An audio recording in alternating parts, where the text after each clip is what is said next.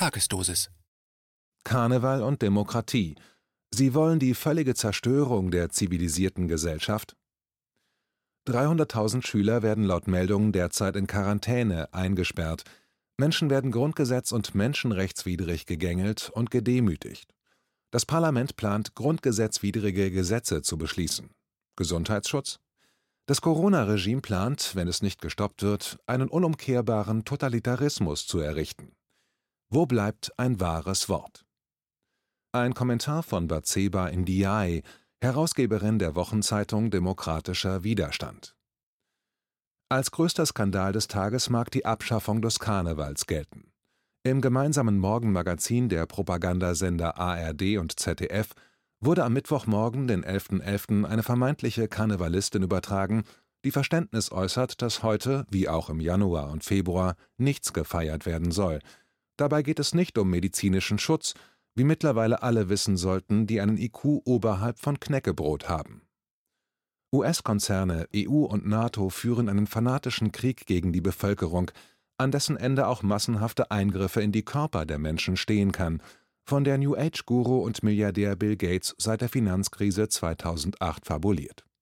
Strukturell ist derzeit die größte Bedrohung für die Menschlichkeit und die Demokratie in der Bundesrepublik allerdings das Parlament – wird es seiner Aufgabe für uns gerecht, oder ist es nur noch eine Quasselbude, wie die Faschisten es nannten und das Corona-Regime es will?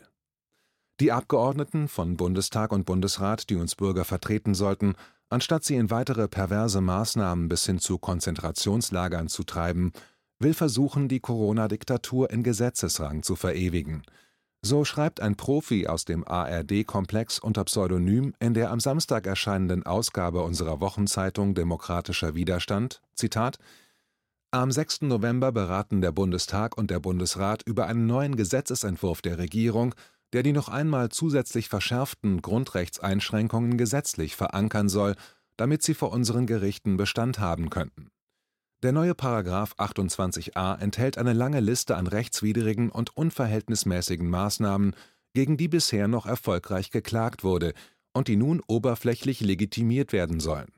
Allein in Berlin waren bis zum Vortag rund 80 Eilanträge gegen die Maßnahmen vor Gericht eingegangen. Der Entwurf sieht vor, etliche Grundrechte im Zuge der epidemischen Lage von nationaler Tragweite deren Dauer von der Bundesregierung bestimmt wird und jederzeit erneut von ihr ausgerufen werden kann, außer Kraft zu setzen. Laut Artikel 7 des neuen Gesetzesentwurfs werden die Grundrechte der Freiheit der Person, der Versammlungsfreiheit, der Freizügigkeit und der Unverletzlichkeit der Wohnung eingeschränkt. Das kann dort jeder nachlesen, der lesen kann. Und wie berichtet die Tagesschau, also das Flaggschiff der ARD, über diesen Angriff auf unsere Demokratie? fragt Konet weiter. Zunächst einmal gar nicht.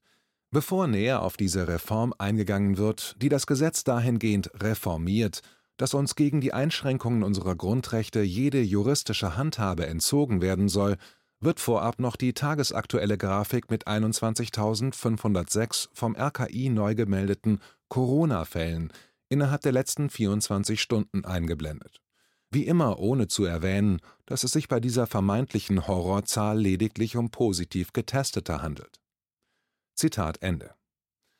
DW-Autor Casey Connet, Pseudonym, dreht seit 20 Jahren Fernsehbeiträge für öffentlich-rechtliche und kommerzielle Rundfunkanstalten und hofft, dass die schmerzhafte gesellschaftliche Entwicklung unter der Corona-Diktatur endlich aufhört und die Wunden, die sie in unserer Demokratie hinterlässt, wieder heilen können.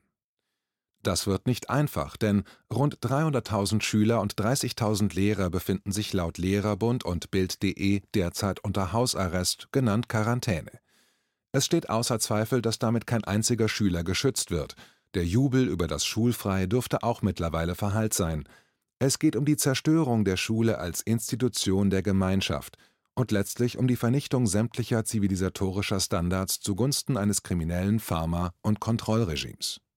Schon jetzt sind die zivilisatorischen Zerstörungen des Corona-Regimes umfassend und sichtbar.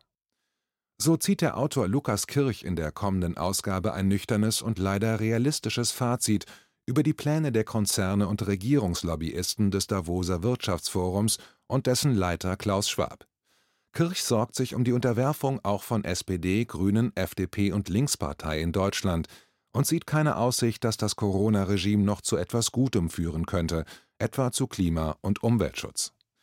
Die einstige Öko-Tageszeitung taz, die nicht anders als neofaschistisch bezeichnet werden kann, stellt sich mittlerweile auf die Seiten der Konzerne und etwa gegen Fridays for Future und jede Form von Umweltaktivismus. Er schlussfolgert, Zitat, die Bekämpfung der totalitären Pläne sollte jetzt Priorität haben, dann erst können wir im Umweltschutz wieder handlungsfähig werden. Zitat Ende. Der Demokratiebewegung ist indes ein weiterer Durchbruch gelungen. In Leipzig demonstrierten am zurückliegenden Samstag rund 200.000 Menschen für das Grundgesetz und eine Erweiterung als Verfassung, unter Hinzuziehung von Volksentscheiden und imperativen Mandaten, damit sich nie wieder eine Polit- und Kapitalkaste völlig von den Menschen abkoppeln kann. Der Revolution von 1989 folgt eine weitere. Anselm Lenz und eine Delegation unserer Zeitung sowie die Demokratische Gewerkschaft traten auf. Bevor die Gewerkschaftsführerin Anke Wolf und der Luftwaffenoffizier Olaf sprechen konnten, wurde die Bühne von den Berufspolitikern aus den Parteien aufgelöst. Der Gang über den Leipziger Ring fand statt. Übrigens auch die kleineren Kundgebungen der Leipziger Antifa fanden friedlich statt. Der Preis der Republik, den unsere Wochenzeitung wöchentlich verleiht, wird in der kommenden Ausgabe an Sebastian Friedl verliehen. Der parlamentarische Mitarbeiter legte mit seinem Leak Wie soll es weitergehen? eine umfassende Aufarbeitung der letzten Monate unter Corona vor. In Friebel zeigt sich ein Politiker der Zukunft, der nach Überwindung des real existierenden Faschismus Verantwortung übernehmen kann. Doch dafür muss sich die deutsche Demokratiebewegung durchsetzen. Sie steht gemeinsam mit den demokratischen Demonstranten in London, Marseille, Neapel, Bamako, Tel Aviv, Melbourne, Mumbai und in aller Welt. Ein dunkler Winter?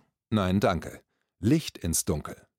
Im ganzen Land gibt es Demonstrationen. Gehen Sie endlich hin, nehmen Sie Ihr Recht wahr, verteidigen Sie Demokratie und Zivilisation und das Recht auf Lachen, Wahrheit und Miteinander.